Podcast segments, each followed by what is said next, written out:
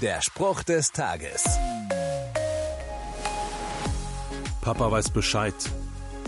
Wenn dieser Satz unter Geschwistern erklingt, dann erstarren die Gesichtszüge und es droht ein Donnerwetter.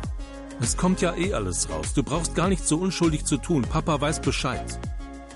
Okay, aber reden wir nicht länger von den Worst-Case-Szenarien der Kindheit.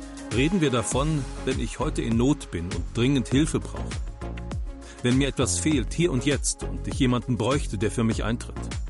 Dann, so sagt Jesus in der Bibel über Gott, euer Vater weiß genau, was ihr braucht, noch bevor ihr ihn darum bittet. Papa weiß Bescheid. Ich bin nicht allein. Das tut gut. Mein Papa im Himmel weiß Bescheid.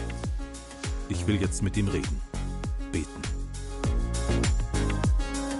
Der Spruch des Tages steht in der Bibel. Bibellesen auf bibleserver.com.